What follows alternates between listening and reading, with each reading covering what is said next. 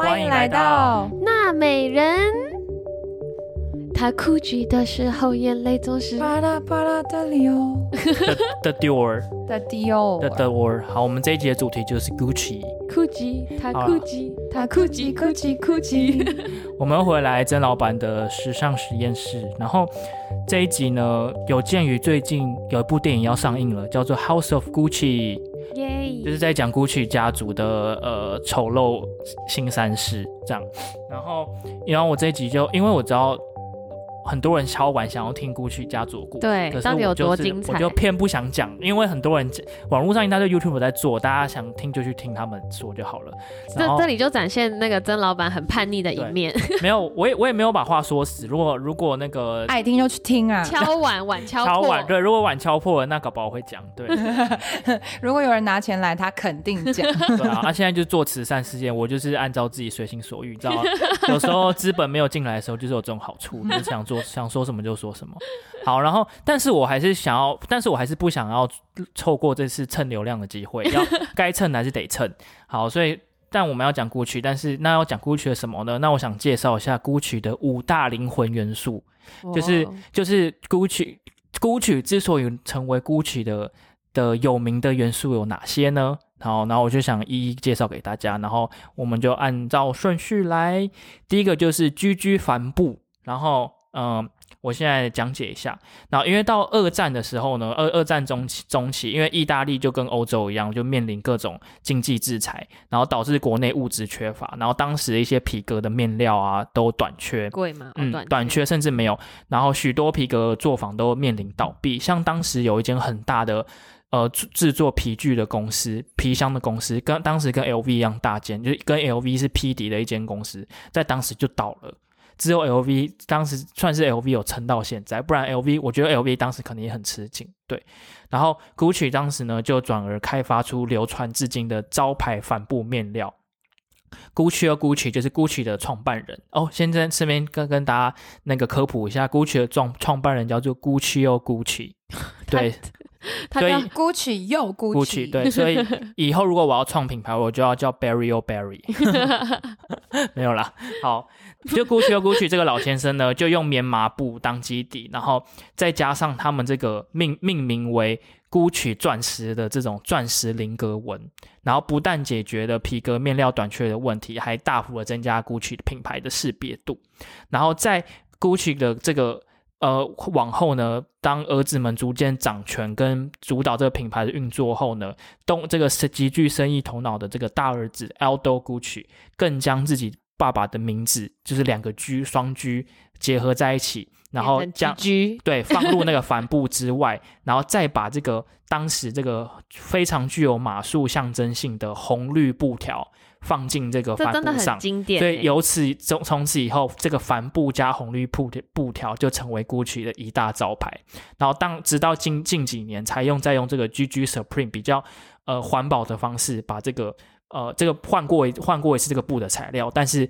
灵魂还是没有变，就是这个帆布加这个哎欸，Emma，我们找到你可以买的精品包了，嗯，环保。哎，什么嘛？原来 Gucci Gucci 只是做一个研发研，那叫什么科技研发而已嘛。对，就是没有皮革短缺，然后就啊，用棉麻研发出一个帆布的材质。对啊来，爱马兔，这就是所谓的 GG Supreme 啊，布这完加红全没有任布。何动物？吧？没有任没有何动物，没有任何动物，棉下面那个麻布料。下面那也不是动物皮吗？呃，这个应该是皮，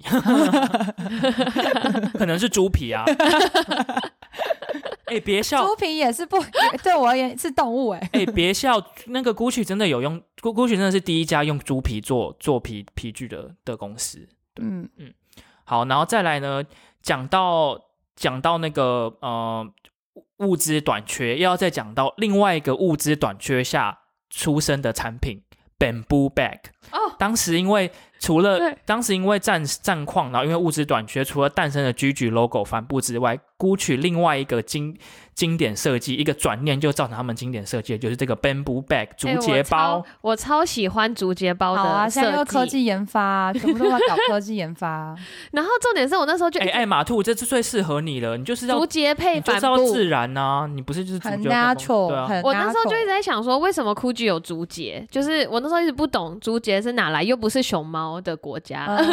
结果嘞，就原来是物料短缺。物料短缺，因为当时当时也是第二次大战结束之后，然后意大利又是被又是被那个又是战败国嘛，然后嗯，他们一样又又被又签了一大堆资，签了一大堆那种很不不和平的条款，然后但 Gu Gucci 就呃转而向，因为他们的国际贸易就受限，但他们就转而向日本进口当进口当时没有被限制的一个材料就是竹子，然后他们用竹子用用烧制的方式把竹子烧完之后做成呃扣子跟他们的手柄包包的手柄，没想到这种特殊的竹节方式广受当时的名媛爱好喜欢的，然后受到很多明星的青睐，直到现在都是 GUCCI 的代表作。我真的觉得竹节真的是最，最酷我我也是我最喜欢的一一项系列对不对设计就是这五项元素里面，我觉得竹节真的是太厉害了。真的，怎么说呢？它真的是给人一种很冲突的感觉，就是嗯你想想看哦，精品这种奢侈，这种这种很，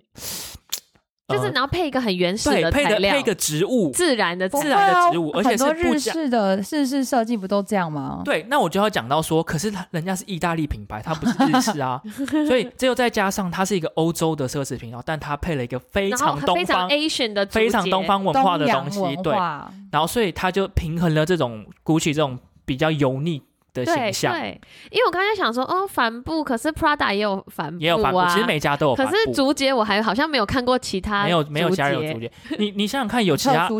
有其他品牌有把这种植物的原料或一根木头直接加进那个 也没有啊，真的没有，真的只有嗯 GUCCI 对。我我我要讲的是，没想到原来 GUCCI 它红，居然是因为它的科技研发、哎，就是它的科技研发部门怎么那么厉害？他们就是可以设计出因应一个就是时代的潮流啊，或者是一个时代的危机。没有，他们那时候就是物料短缺，对啊，没有，他们就是他们就是，欸如果你不想出的方法，你就要准备倒闭了。对。嗯，对所以知道，所以才我觉得为什么他们说危机就是转机。他们的工艺真的很厉害，我觉得他们应该不是科技，但他们是就是他们工工艺艺怎么把工艺竹竹研发就是竹子很硬，然后怎么弄弯，然后怎么弄成小小的，真的等一下摆了位，所以说就是那时候二战结束，还是有人想买包，就对了。还是有啊 OK，最近之前那个 COVID 那么严重，那个精品都狂卖，是还是照卖啊。所以危机就是大家要来买包跟口红的时候嘛。嗯，对啊，还有男生要买内裤，对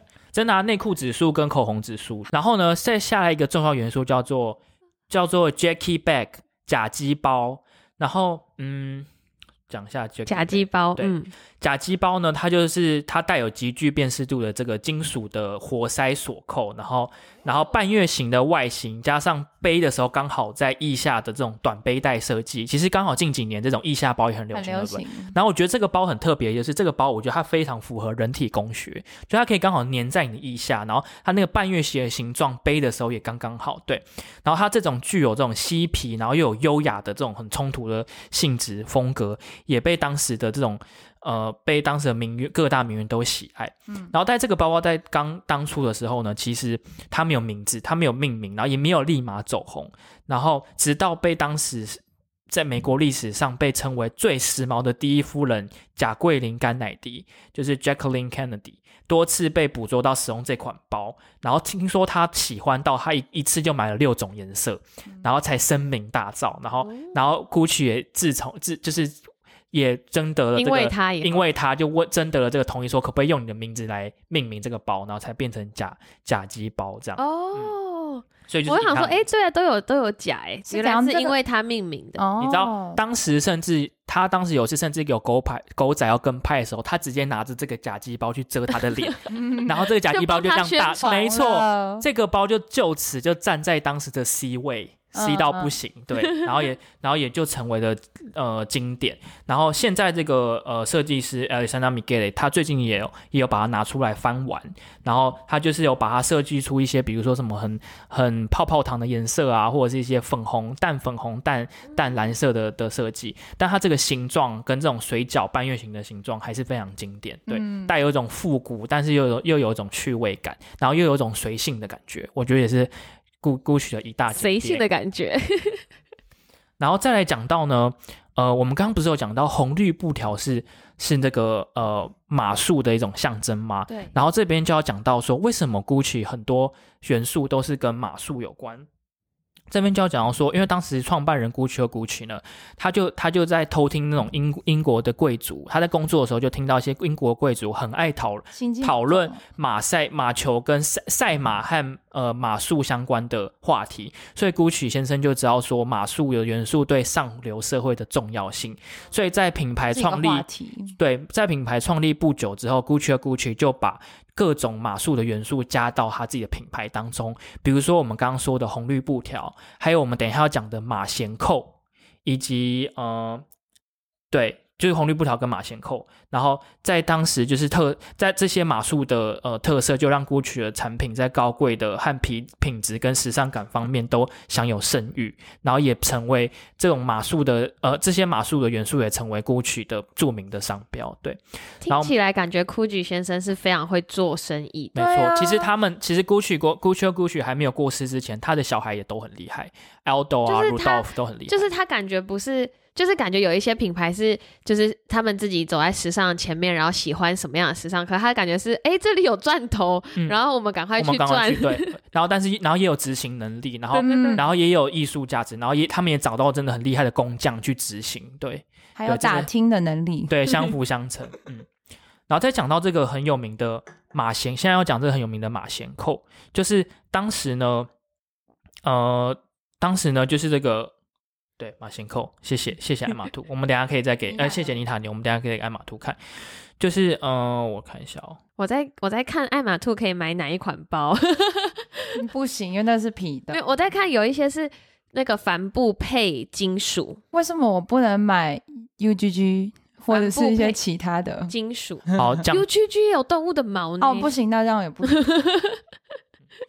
讲到马衔扣呢，就要讲到说，呃，GUCCI 的乐福鞋，因为乐福鞋跟马衔扣算是一个相辅相成，就是他们两个算是同时爆红，就这两个元素加在一起，才让这个马衔扣跟 GUCCI 的乐福鞋会这么经典。当时呢，就是呃呃，GUCCI 的大儿子呃 Aldo Gucci，他他到那个呃他到美国的时候，因为他当时想要把呃，GUCCI 这间品牌把它带到美国，然后变成国际化，然后他就发现说，哎，美国的年轻，美国的大学生很流行穿乐福鞋，然后他就在想说，好，那我就需要把这些乐福鞋加入一些我们意大利的元素，所以他就用很会看对商机耶对啊，你看这种能力所以是遗传所以他们就他就回到意大利之后，他就做出了 GUCCI 自己的乐福鞋，然后并在乐福鞋为了要增加 GUCCI 的辨识度放上马，再衔扣放上马衔扣，然后此举就让 GUCCI 的乐福鞋一一炮而红，而且还褪去了。以往乐福鞋那种比较休闲的印象，不能不能登上大雅之堂印象，成为真正能够出入正式场合的单品。哦，对然后这个这个马衔扣后来也陆续用在很多设计上，不管是包包、其他包包或衣服，都可以看到这个马衔扣。然后有一个纽约的呃 FIT 的饰饰品设计的教授，他就说，虽然说每个品牌都有自己的乐福鞋，但 GUCCI 的马衔扣成就了不平凡。它既新颖又与众不同，可以回溯到英国马术盛行以及上流社会的时代，因为它的经典，所以流传的到到了现在。嗯，然后直到现在呢，你还是可以看到 GUCCI 的马衔扣跟它的马衔扣乐福鞋，呃呃，在各大的呃媒体中或各大名人上的脚上看到。艾玛刚刚看过对不对？所以等一下不用看看。好，然后哎，我们刚刚讲了什么？我们刚刚讲了 GG 帆布讲了吗？Jackie Bag 讲了讲了马衔包、马衔包、假鸡假鸡包，还有乐福鞋跟 bamboo 最后一个 bamboo bag bamboo bag。一二三四，最后一个元素呢，就是呃，GUCCI 的经典元素 flora 花卉丝巾。然后呢，这个呃，这个故事就要讲到说，当时 GUCCI 的时候，当时 GUCCI 还不是国际化的品牌的时候呢，王菲呃葛雷斯凯利 Grace Kelly，不知道你们听过这个王菲？没有，这个这个王菲呢，她是她是摩洛哥王妃，她也是电影明星，然后她甚至是奥斯卡影后，所以她当时就是名媛中的名媛。当时如如果他自己称自自己是名媛的话，King Kardashian 要被甩好几条街的那种。然后呢，他当时就到那个呃罗呃这个一那个 GUCCI 的总店，然后他就去逛。逛街，然后他就看中了一个 bamboo bag，然后当时他就准备要付钱的时候，最小的儿子罗罗道夫古奇，就是鲁道夫古奇呢，就坚持要送呃 Grace Kelly 一件礼物。你看这个时候就觉得有没有人鬼殊途？我们我们逛 GUCCI 要排队，然后但是人家逛直接 GUCCI 还有送他礼物，还有礼物物可以拿，还为他可能量身打造。对，然后 Grace Kelly 就想了很久，想说好吧，那那我想要，他就说他想要要一条丝巾。可这个时候，鲁道夫古曲就觉得呃面有难色，因为他突然找不到一条适合他觉得适合开这个王妃的丝巾，所以他随即就赶快去联络的当名非常一个著名的画师，叫 Vittorio Aconello，请他设计一条美丽的花卉图案的设的的围巾。然后这个其实这个这个这个阿阿 c o n e l o 其实他当他是他也是当时的一大画家，就是他是非常有名的画家。阿 c o n e l o 是当时意大利屈指可数优秀的绘画大师兼设计师，他的作作品曾经获得过一九二五年巴黎国际现代装饰及工艺美术展金牌。嗯、也许是他经过战力战争的缘故，他充满爱心，尤其是对小朋友。阿库内罗先生有一段时间专门为儿童书籍画插画，作作品到高达六十余部。他在美学上才华洋溢，也呃备受业界青睐，经常为电影啊或者是歌剧、芭蕾设计出戏服，颇受好评。然后阿 c o n e l o 先生从一九六零年代就为 GUCCI 设计布料图案，直至一九八二年他逝世之前，他总共为 GUCCI 贡献了八十多幅美轮美奂的设计布料图案。然后当中呢，最有名的就是我们现在要讲这个 Flora，嗯，好，先给先给你们尝品尝一下这个 Flora 的。这是原图原原本那个丝巾设计给王菲的丝巾的原图吗？，对，原图就是这是就是当时最有名的丝巾。哇，很漂亮欸。然后你直到现在还还可以在各种服饰上，就是他们后来的设设计师有把拿拿拿来拿出翻有在，包上面吗？对，有在包，蛇吗？对。好，我现在就要讲，然后这个嗯，我们到时候放到 IG 给嗯听众看。这个 Flora 呢，它总共有四十三种来自不同季节的花卉和图案，从银莲花到罂粟花，从猫抓草到鸢尾花。然后这些名人的图案花朵中还配有一些浆果、蝴蝶、黄蜂、蚱蜢和蜻蜓。所以这个时候知道，其实你怎么知道黄蜂也是 GUCCI 的一一大象征？前几年他们很喜欢用黄蜂当做他们各种插图跟图案。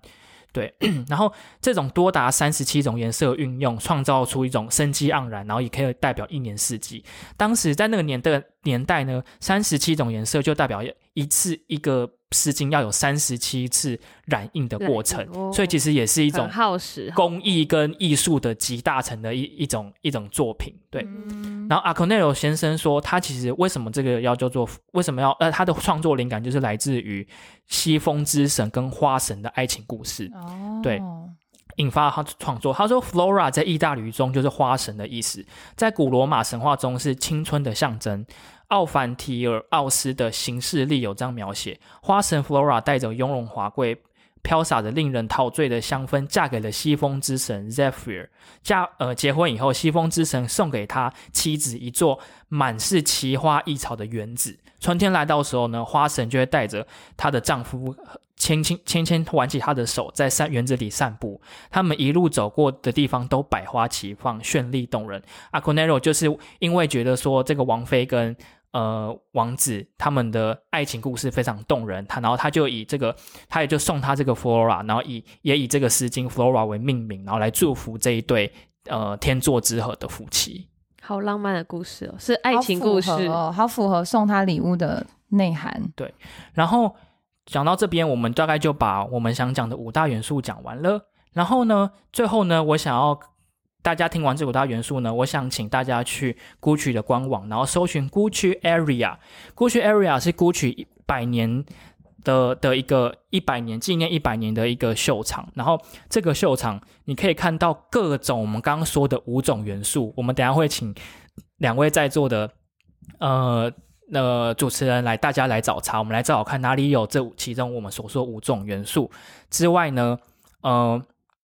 呃，这其实这其实这次作品也承承先启后，呃，